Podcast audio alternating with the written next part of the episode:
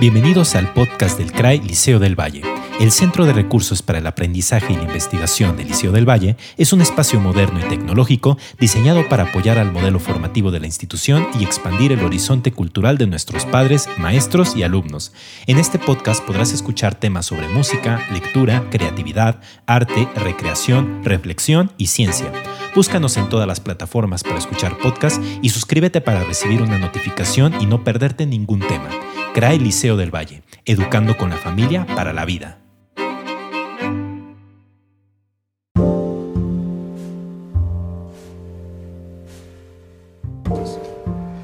Cuando quieres algo, todo el universo conspira para ayudarte a conseguirlo. Creo que ya adivinaron de quién vamos a hablar el día de hoy en este podcast de Yo sí Leo del Valle Radio. Comenzamos. Muy buenas tardes, muy buenas noches, muy buenos días. Depende de qué hora y en qué lugar nos estén escuchando, queridos radioescuchas. El día de hoy, como siempre, en estos podcasts dedicados a la lectura, me acompaña mi amigo Jesús Sainz. Jesús, ¿cómo estás? Muy bien, muchas gracias Héctor. Un gusto estar aquí nuevamente. Aprovechando que acabamos de tener unas vacaciones, eh, ya nos recomendarás algunos tips, algunos libros que te hayas leído durante estos días de descanso, porque sé que aprovechas muy bien tu tiempo libre para seguir disfrutando de la lectura y que eso qué mejor ejemplo que tenga un profesor, ¿no crees? No, sí, de hecho estuve leyendo El Rey Arturo y ahorita estoy con el Conde de Montecristo y, y sí, estoy de acuerdo contigo, creo que como profesores tenemos que pues tener este gusto a la lectura, ¿no? Y cultivarnos siempre. Muy bien, ya escucharon niños, cuando tengan ustedes la oportunidad, tengan ese buen espacio libre, dedíquenlo también, denle una oportunidad a la lectura. De hecho, hoy vamos a hablar del libro escrito por este muy afamado eh, escritor. Ya estaremos hablando de por qué muchos lo quieren, muchos también otras personas lo detestan, algunos sin conocimiento de causa, ¿eh? es decir, Muchas personas simplemente por escuchar su nombre ya no lo quieren ni leer cuando se los, se los presentas o se los puedes llegar hasta recomendar, que es el señor Paulo Coelho. un, un escritor bastante conocido, sus libros se venden demasiado en cualquier librería, hasta en las librerías de libros usados. Yo creo que al menos muchas personas de cajón tienen el libro del alquimista el que vamos a estar charlando y opinando un poco el día de hoy, ¿sí? Este libro se escribió más, hace más de 30 años, en 1988. Se dice que ha vendido más de 65 millones de copias, Jesús. ¡Wow! Y se ha traducido en más de 63 idiomas. ¿sí? Obviamente no, no alcanza, jamás alcanzará a uno de los libros más vendidos en toda la historia de la humanidad, que es la Biblia, ¿no? No, sí. o, por ejemplo, también otro libro de literatura muy afamado como El Señor de los Anillos, que tiene 150 millones, El Alquimista tiene 65, no es, no es Tolkien, pero pues parece que se vende bastante bien. Pero yo creo que mucho de eso también depende de la publicidad, del marketing que tiene, porque también es muy importante, Jesús, pensar que lo que leemos depende mucho de las editoriales que te dicen qué tienes que leer, ¿no? O sea, ellos son los que van a producir el libro, los que van a hacer toda una campaña para, publicar, eh, para, para publicarlo y para hacer la publicidad necesaria para que llegue a cualquier hogar. Pero simplemente yo creo que ya la fama que tiene el alquimista de que es un libro maravilloso, me cambió la vida, no, no, no lo leas. Ya habíamos comentado esto un poquito también cuando hablamos de las brujas de Roald Dahl, que es, la mejor publicidad a veces es decir la prohibición. ¿Tú qué opinas, Jesús? No, estoy de acuerdo contigo, Héctor. Yo también he escuchado pues a personas que les fascina el libro y lo recomiendan mucho. Y es curioso, ¿no? Cuando el autor pues saca un libro también como que vemos estos spots, ¿no? Del alquimista, del alquimista. Y también hay otras personas que, que pues no, no les gusta el autor, vaya. Como que tiene como esta, este estilo de, de, sus libros que concuerdan todos con una misma idea tal vez de positivismo. Exactamente. ¿No? De, Sí. como tú dices, au- autoayuda, pero siento que también hay mucho positivismo de diario ser optimista y cosas así. Así es. Y hay personas que les agrada y otras Ajá. personas que de plano, pues no les gusta. Muy bien.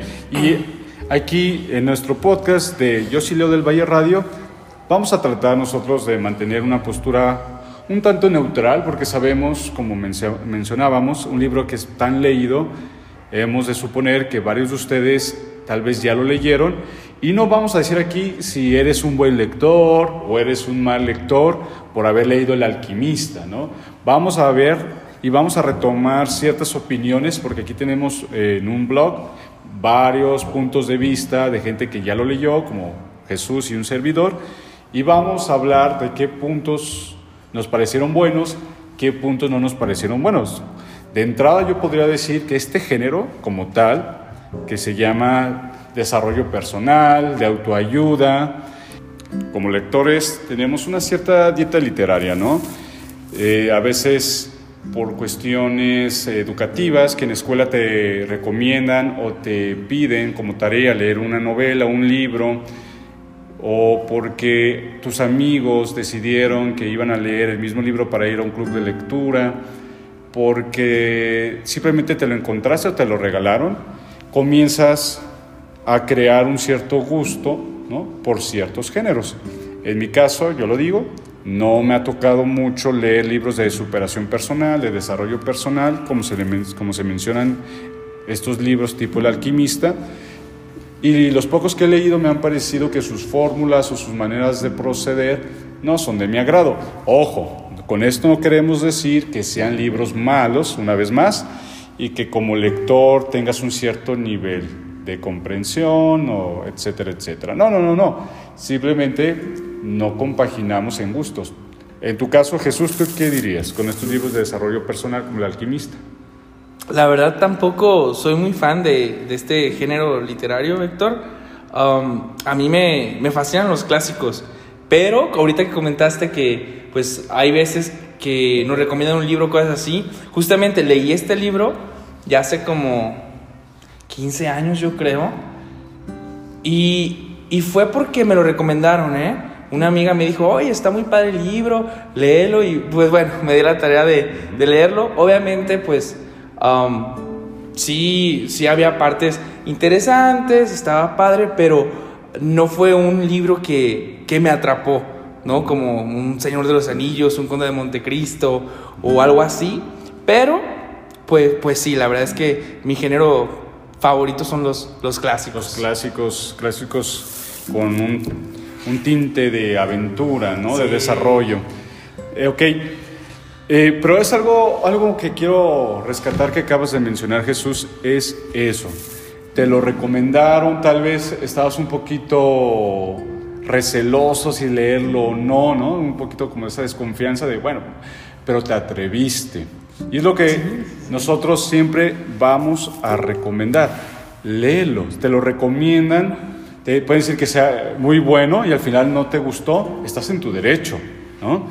O al revés, que estabas un poquito como receloso en pensar que es que he escuchado por ahí que es un libro muy malo, que los, todos, los, todos los libros de superación personal son muy tediosos y demasiado cursis, etcétera, etcétera, pero al final te terminó gustando. Hay que atreverse, como lo decíamos en el podcast de Roald Dahl, a quitarnos de esas brujas, ¿no? de, de esos enigmas, porque la mejor publicidad a veces es la prohibición, ya lo, ya lo dijimos, ¿no? Entonces, hay algo muy curioso que pasa con el alquimista. Jesús mencionaba que, por ejemplo, él ha consolidado su gusto por los libros clásicos, por las historias eh, de aventura, donde la característica eh, estructural de esos libros es eso, el, viaje el famoso viaje del héroe, la transformación del personaje, de cómo sale y cómo es que regresa, si es que regresa, ¿no? ¿Cuál fue el aprendizaje, las derrotas, los altibajos que tiene cada uno, tanto el protagonista como el antagonista? Yo creo, en- como opinión personal, que un buen libro de aventura también, el desarrollo y el background que puede tener el antagonista en lo personal, me llama más la atención porque tienen un motivo, ¿no? Tienen un motivo de por qué tienen que moverse en búsqueda de esa necesidad que necesitan cumplir, ¿no? Y pueden, al fin y al cabo, tener un final que nadie se esperaba. Creo que eh, en principio eso hace un buen libro de aventuras. Piensen ustedes también si no, si apenas se están dando una oportunidad a ustedes mismos de eh, entrar más en la literatura y son más cinéfilos, también vieron en las mismas películas. ¿Qué desarrollo tiene ese personaje? ¿no? ¿Qué historia tiene ese personaje para hacer lo que tiene que hacer para lograr su, su objetivo? ¿Cumple con sus ideales? ¿Se traiciona a sí mismo? ¿sí? O el, o el antagonista también. ¿Qué pasado tiene para que sea el que se enfrenta al que quiere buscar ese objetivo, ¿no? Porque también el antagonista, no vamos aquí a hablar de, ni de buenos ni de malos, porque pensamos a veces que, ah, es que él, es el bueno y él es el malo, ¿no? No, simplemente el antagonista también tiene su propio deseo.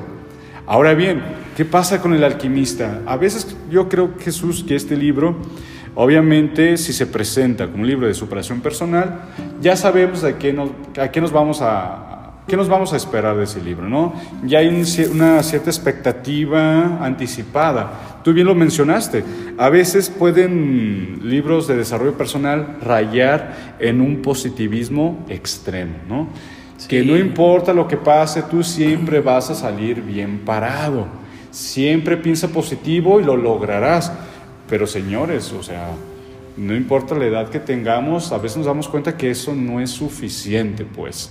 Entonces, esta idea tal vez un tanto cursi, muchos lo dicen así, o tal vez a muchos dicen, no, es que me llegó en el momento exacto, en el momento que yo estaba pasando con un problema, con una circunstancia adversa, esta frase de que cuando quieres algo, el universo va a conspirar para que te vaya bien y para que lo consigas. Tú piensa positivo, positivo, positivo, positivo y lo vas a lograr.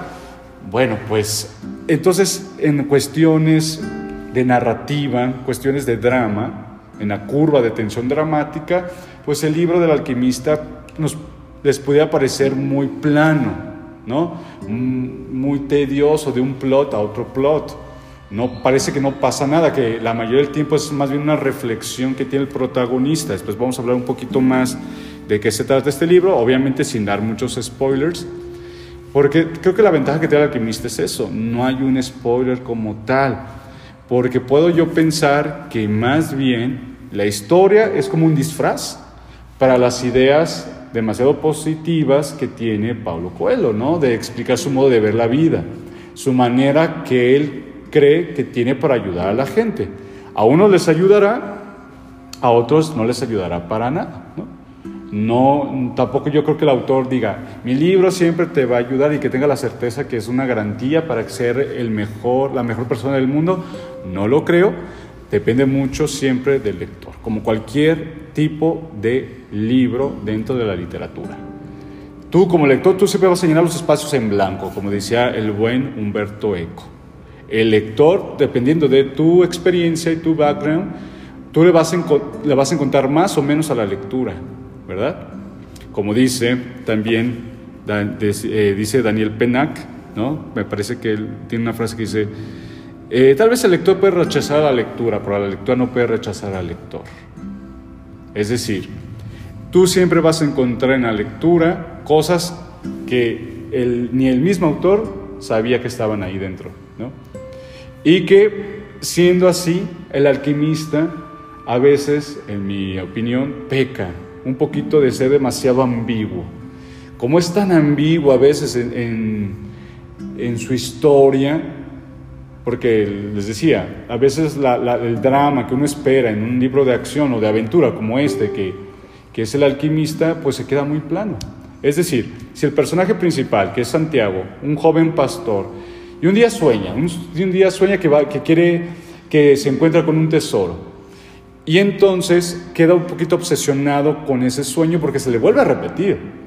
Entonces comienza a creer en las señales, va con una gitana, se lo confirma, después se encuentra con otro sujeto bastante misterioso, pero que ahí también se, Eh, es una técnica bastante ambigua para saber, pues este tipo, ¿no? Te dice dónde está el tesoro y cómo hacerle, te da las pistas, te da las claves. Al final no sabes si en realidad este señor es un personaje mítico, personaje mágico, no lo sabemos. Y con estas pistas, con estas eh, claves, señales, le llama el protagonista, pues se decide a embarcarse a su viaje a las pirámides de Egipto para encontrar el tesoro, se cuenta con ciertos problemas, no se rinde hasta conseguir lograr su objetivo, ¿no? Como lo dice bien el, libro, tú debes de buscar tu leyenda personal, ¿no? Si tú crees en tu leyenda personal, debes de cumplirla. No venimos a otra cosa al mundo que cumplir a tu leyenda personal. Obviamente, yo, yo creo que por esto a muchas personas les gusta, porque esto es una cuestión muy universal, ¿no? Busca tu felicidad, busca lo que tú crees que es para ti. No sé qué opinas tú, Jesús. Sí, sí, estoy, de acuerdo contigo, Héctor. Ahorita que hiciste como este contraste, ¿no? De, de los clásicos y de que, pues, en general los clásicos en el personaje principal se encuentra con, pues, antagonistas, con varios problemas, pero en sí, no sé si comparamos un clásico con este libro de Pablo Coelho, yo pienso que el, el, protagonista en los clásicos interactúa con muchas personas y aprende de ellos y tiene muchos conflictos.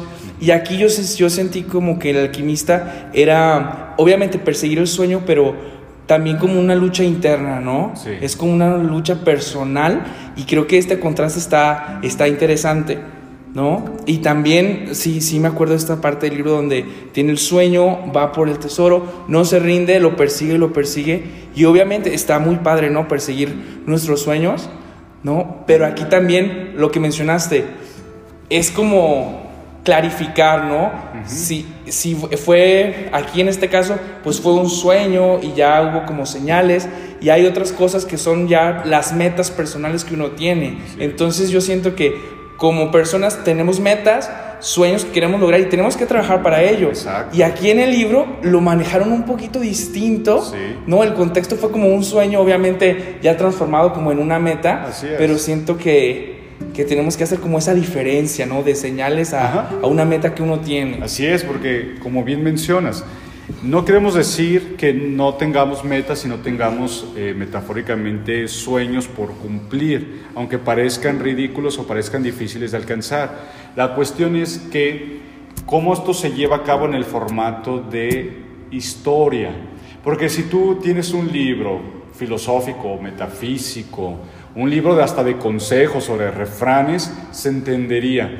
Pero llevar este estilo, este tipo de idea a una historia y solo rellenarla con un personaje, con una historia bastante, a mi parecer, un tanto plana, pues lo hace un libro pues bastante tedioso de cierta manera.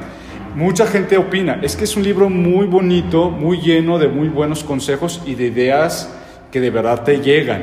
Ok, está bien, pero ponerlo como un pretexto para crear una historia, entonces se vuelve bastante complicado. Como acabas de decir, en un libro de aventura o cualquier película de aventura, sí, el héroe se tiene que esforzar por conseguir las cosas. Si sabe, tiene que ir al lugar. Si no sabe, tiene que preguntar y saber, ¿no? O como en la vida, si a mí me dices que solo tengo que desear las cosas para cumplirlas y seguirlas, es como si estuviera predestinado y no es cierto. En la vida te tienes que esforzar, tienes que ir a estudiar, tienes que ir a aprender, te vas a caer, te vas a tropezar, pero te tienes que levantar. No es de que, es que al fin y al cabo yo sé que lo voy a lograr. No es tanto así, ¿ves? En cualquier historia, en cualquier narrativa que se lleva a cabo, una buena acción, una película de acción, un libro de aventuras, el héroe tiene que aprender de diferentes maneras, lo logra o no logra al final, se tiene que comprometer contigo como espectador, ¿no? Al final, si no lo logró, dices, no, no inventes, tanto esfuerzo para nada, no, al final hay un aprendizaje de eso, hay un sentimiento de empatía con, con ese protagonista, pero en el alquimista no funciona así, Jesús. Ahorita que mencionaste esto, Héctor, me acordé que Aristóteles, en uno de sus libros, ah, hace mención de que, por ejemplo, estos héroes de los clásicos, por lo general son personas que siempre sufren, ¿no? Entonces te presentan al héroe, todo bien, pero llega un momento que les pasan cosas malas y sufre, Claro. ¿no? Y Aristóteles decía que eso se hace con la finalidad de que el lector empatice con este personaje, ¿no? Y entonces, no sé si me pongo a pensar de nuevo, sigo con los clásicos, ¿no? De que en los clásicos el protagonista es el que sufre, se levanta, cae, se vuelve a levantar, ¿no? Y no es todo positivismo, al contrario, es tragedia, es sufrimiento, pero encuentra la manera de sobrellevar eso y seguir adelante. ¿no? Porque no todo es bonito, no todo son cosas buenas. Exactamente. Le pasan cosas malas como, como en la vida, como mencionamos ahorita. Así es. Y también, no nos malentiendan, no queremos decir que tengas que sufrir forzosamente para aprender y para conseguir tus objetivos y tus metas. No, pero es parte de la vida, tanto lo bueno como lo malo. Yo sé que el protagonista en, El alquimista Santiago, este joven pastor, le pasan cosas malas dentro de su búsqueda por el tesoro y, se sigue enfocando en su, en su objetivo, pero son de una manera muy simple, es decir, parece ser que todo ya está planeado para que suceda, ¿no? La complicación en el drama de la narrativa se resuelve así, así como vino, así se resolvió. No hay un aprendizaje como lector, no un aprendizaje didáctico, es decir, porque de hecho estos libros eh, de superación personal sí son como bastante didácticos, ¿no? Qui- Quieren enseñarte una idea precisa. Y la literatura en general, sin ser didáctica, mm, te enseña lo que tú de verdad quieras, ¿no? Lo que tú de verdad descubriste en ese libro. Vamos a pensar, por ejemplo, en El Principito. El Principito también, usted- muchos pueden decir, es que es un libro bastante simbólico.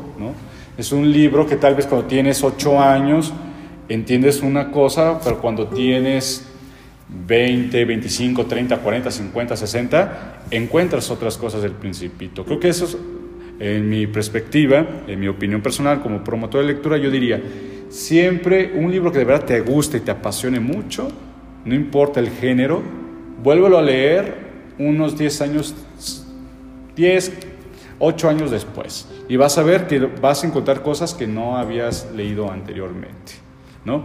Entonces, ¿qué pasa con, con el, con el alquimista? Bueno, es un libro que sí, mucha gente está de acuerdo que les ayudó bastante, tiene ideas muy positivas, tal vez en ese momento la gente necesitaba ese positivismo. Tampoco lo, lo- vuelvo a recalcar, no es que hay que ser demasiado pesimista, no, no, no. Pero creo que un buen libro de literatura no debería de tener marcado ninguna de las dos, ¿no? Demasiado positivo, ni demasiado negativo, ni demasiado este, depresivo, ¿no? Sino que tú como lector te eh, enfrentes a lo que estás leyendo y que hagas empatía o no con el libro. Y vamos a otra vez a recordar a Daniel Pena, que en uno de sus 10 derechos del lector dice, el derecho del lector es, a si no te gusta un libro, dejarlo. No pasa nada, no tienes la obligación de terminarlo. Sé que sonará muy raro, pero recuerden lo que acabo de decir, el derecho del lector, es decir, alguien que lee, ¿verdad? Porque muchas personas van a decir, ah, ok, si ese es un derecho, nunca voy a leer, porque ningún libro me gusta. No, no, no. Como lector tienes derecho a dejar ese libro y agarrar otro. Ni modo que en este mundo, con más de millones de libros que hay y que habrá en el futuro, no te guste un libro, pues no te guste una historia. Como así a muchos les gustó el alquimista, ¿no? Por ejemplo, vamos a leer algunos comentarios que tenemos por aquí en un blog y vamos también nosotros a opinar al respecto. Por ejemplo, aquí dice un comentario. El alquimista es un libro que incita a la reflexión más profunda hacia conceptos tan enigmáticos como la leyenda personal. Ok, ¿tú qué opinas de esto, Jesús? Bueno, creo que igual el, libro te lleva como a, reflexionar, ¿no? Sobre qué es lo que quieres, sobre tus, metas, ¿no? El, hecho de que el protagonista haya encontrado el tesoro, que fue lo que soñó y todo, al fin de cuentas era como, digamos, una meta que tenía ya después de soñarlo, ¿no? Y creo que en parte, pues, sí te puede ayudar como a pensar qué es lo que quieres tú y qué estás como dispuesto a, hacer para lograrlo. Así es. Eso sería un buen un punto a favor que pondríamos a- del alquimista. Eh, ahora bien, ahora un punto no a favor, el dark side que tendrá el alquimista sería que mucha gente dice, es que es demasiado simbólico y ahí se escudan en todo. Es que no lo entendiste porque eres un amargado. Es que no lo entendiste porque es muy simbólico y tu mente no alcanza a descifrar, a analizar y a interpretar los mensajes ocultos que están en la historia, ¿no? Pero, para, siendo sinceros, pues no es necesario crear una historia. Yo Creo que Paulo Coelho pensó una historia de viaje para endulzar o para que fuera un poquito más ameno los ideales, su, digamos, su filosofía de vida, para que la gente la, compartiera con él. Pero entonces ahí queda mucho de ver la historia, por lo que te menciono. No es una... Ahora vamos hablando del lenguaje que se utiliza a favor, que yo yo he escuchado de muchos lectores jóvenes, niños entre 8, 9, 10 años, que me han recomendado, ellos me han recomendado el alquimista, que les gusta mucho. Sí, es un lenguaje bastante sencillo. No hay una, no hay una prosa poética que te endulce, como ejemplo Shakespeare, ¿no? Con ese lenguaje tan florido, tan lleno de significado y que te endulza la mente. Solo, en mi opinión, leer, por ejemplo, Shakespeare o leer Cervantes. ¿sí? Ese manejo del lenguaje, esas metáforas visuales del entorno donde está el, personaje principal, como en otras novelas, como por ejemplo en los clásicos. ¿sí? que la importancia yo sé que es de, ir del punto A al punto B, al C, al D, y que la curva de tensión vaya aumentando hasta llegar al momento cúspide, al más emocionante. En el alquimista, pues no, es un poquito más de, como mencionaba Jesús, nos compartía de esa reflexión del personaje, ¿no? Que eh, esas decisiones que debe de tomar el personaje dentro de su mente, porque lo engañan, se desengaña, busca, piensa que encontró, pero en realidad no era. Y, pero que si tú estás buscando un libro donde lo más importante para ti es lo que pasa, sea, eh, los famosos, este, vuelta de tuerca. ¿Cómo se dice eso en inglés, Jesús? Como ese de twist, ¿no? Twist, ya. Sí, que, que, te, que, a ti dices, no, no inventes, no me esperaba eso. No, no, no es para ti el alquimista. Si buscas algo más reflexivo, más interior a la, toma, a la hora de toma de decisiones, gente que está un poquito estancada en buscar lo que quiere, podría ayudar. Pero siendo sincero, yo les podría recomendar otros libros. Por ejemplo, El Conde Lucanor, un libro ya bastante viejito, donde también, ¿de qué se trata? De que una persona tiene problemas para resolver algo de su vida y el Conde Lucanor le cuenta una historia para ponerle de ejemplo. Un poquito te recuerda tal vez a las mil y unas noches, a las mil y unas noches, sí, ¿no? Sí, sí. O, también pensar en, las parábolas. Las parábolas son esta historia para ejemplificar qué conducta, qué eh, acción puedes tener en tu vida futura, ¿no? Para ayudarte a vivir bien. Y yo recomendaría más por un estilo más ameno, más de anécdota, más literario, el Conde Lucanor que el alquimista, por ejemplo. Ahí, se los dejamos ahí de, tarea. Si buscan consejo por medio de historias ajenas, está el Conde Nucanor, están las mil y unas noches. Ahí te va un pequeño spoiler a todos, un spoiler sin ser tan spoiler. A mí me recordó muchísimo el alquimista cuando le dije, oye, esto es eh, un cuento que aparece en las mil y unas noches que se llama Los dos que soñaban. Pero si los dos que soñaban y fuera un cortometraje de cinco minutos en, el cine, el alquimista es alargar un cortometraje de cinco minutos a una película de tres horas. Entonces imagínate todo el relleno que tienes que poner ahí. Sí, sí. Ya sí que van a venir muchas frases muy inspiradoras para algunos, que vendrán ideas muy positivas, que tal vez gente que se sentía mal va a salir tal vez un poquito más aliviada, pero ¿cómo te vas a echar toda una película de tres horas cuando puede durar cinco. Es la cuestión, Jesús, que, yo encuentro con el alquimista. que puedes quitar varias cosas de su historia y no pasa nada. No pasaría nada. ¿Por qué? Porque el personaje de Santiago está destinado a cumplir su leyenda personal.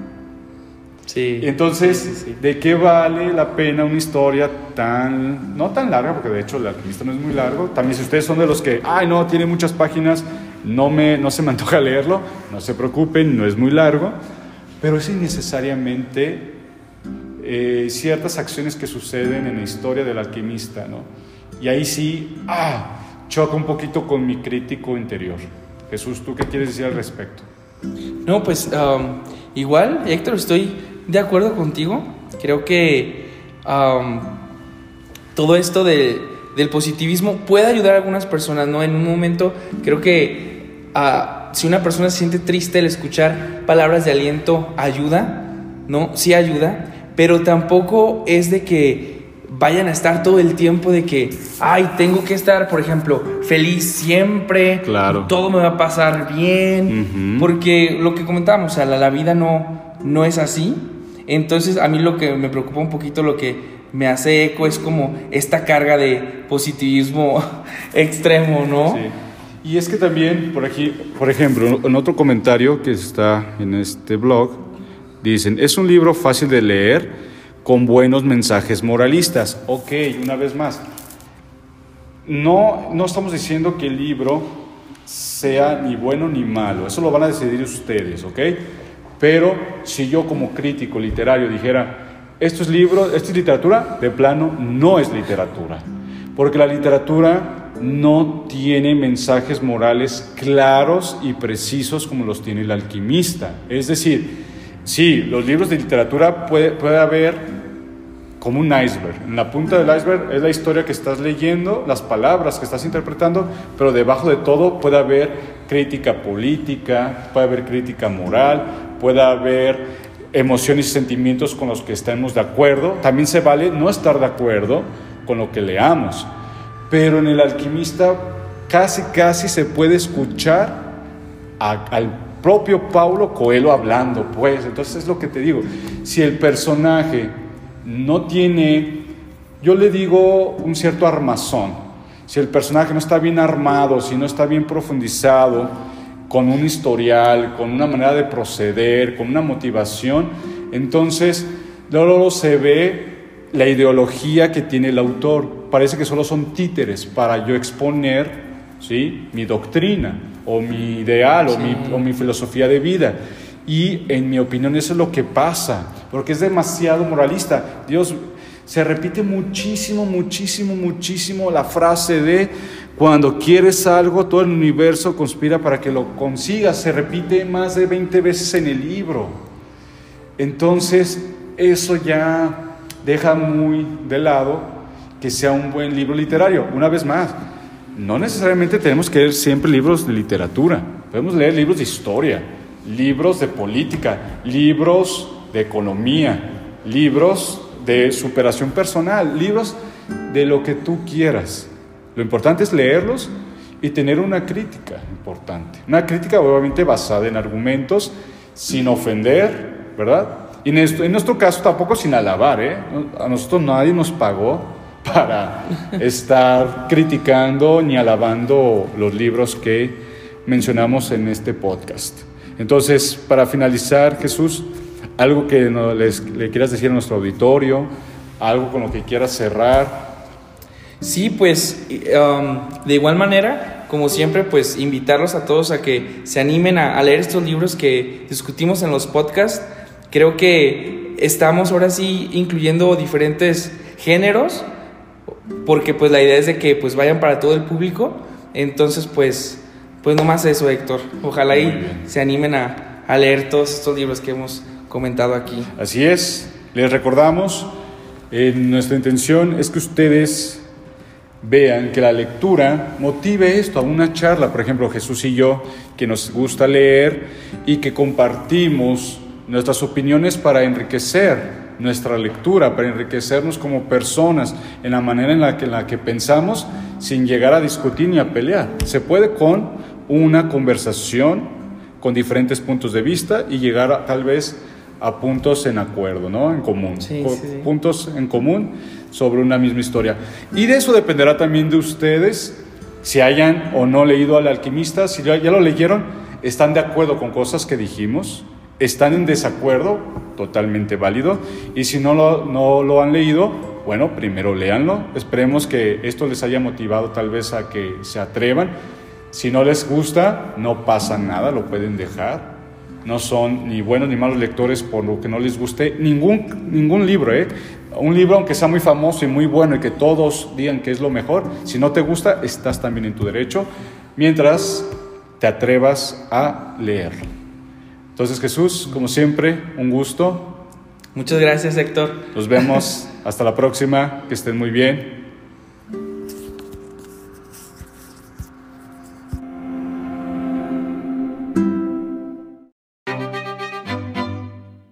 Gracias por escuchar el podcast del CRAI Liceo del Valle.